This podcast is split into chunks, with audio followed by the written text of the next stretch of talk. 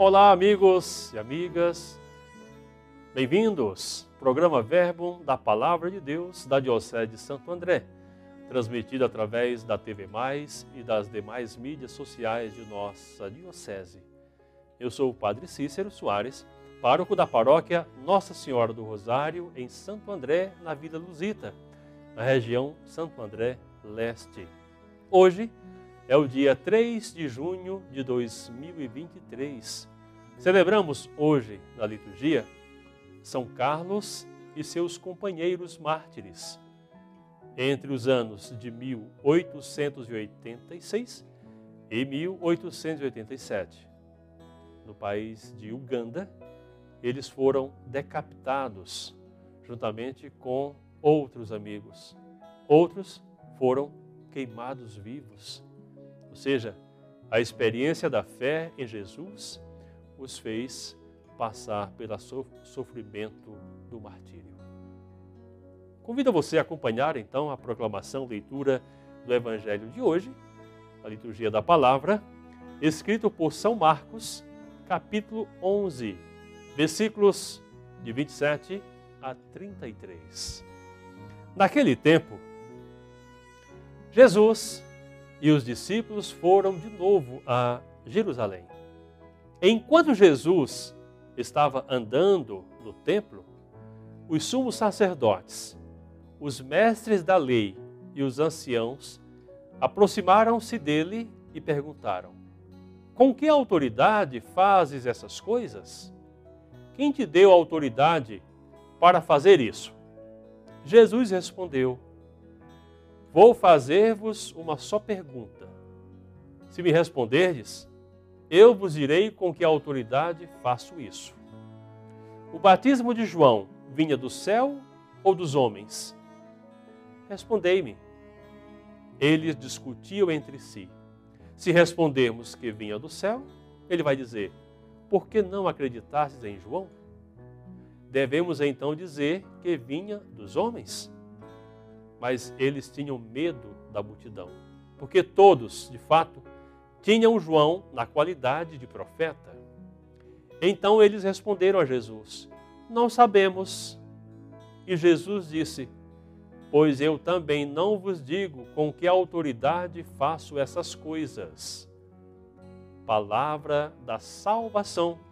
Glória a vós, Senhor. Irmãos e irmãs, somos convidados hoje a refletir sobre a sabedoria, mas não qualquer sabedoria, e sim a sabedoria que vem de Deus, aquela que nos faz discernir corretamente as coisas e agir com prudência, sempre tomando a melhor decisão.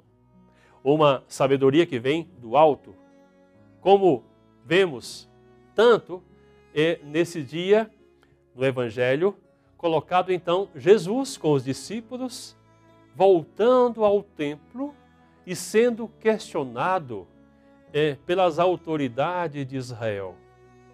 Então, a gente vê ali é, a, a, o diálogo, a conversa.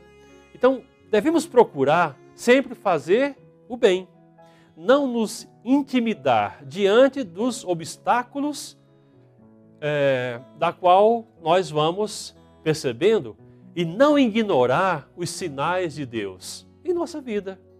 Então, com as nossas atitudes, nós vamos tomando grandes decisões, fazendo grandes progressos naquilo que nós vamos adquirindo cada vez mais da sabedoria que vem do alto.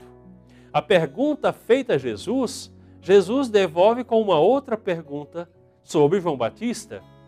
Então, as autoridades se antecipam à pergunta de Jesus, argumentando duas respostas. Se fala-se uma, tem uma repercussão. Se fala-se uma outra, tem uma outra repercussão. Então é melhor não se comprometer. Ou seja, viver uma experiência de falsidade. Dizer assim, não sabemos. Jesus então, no evangelho que acabamos de ouvir, vai respondendo com muita sabedoria às autoridades de Israel, ao sumo sacerdote, mestres da lei e os anciãos.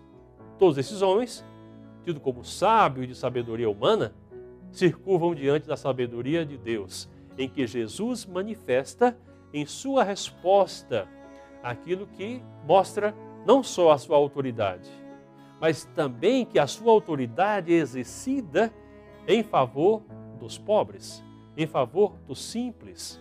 Ou seja, ele mostra que a estrutura do templo está equivocada, porque utiliza-se das pessoas e daqueles que oferecem o sacrifício para se manter nessa estrutura. Então, ele age, parece ser assim, uma atitude subversiva, ou seja, contra Deus, mas não é contra Deus.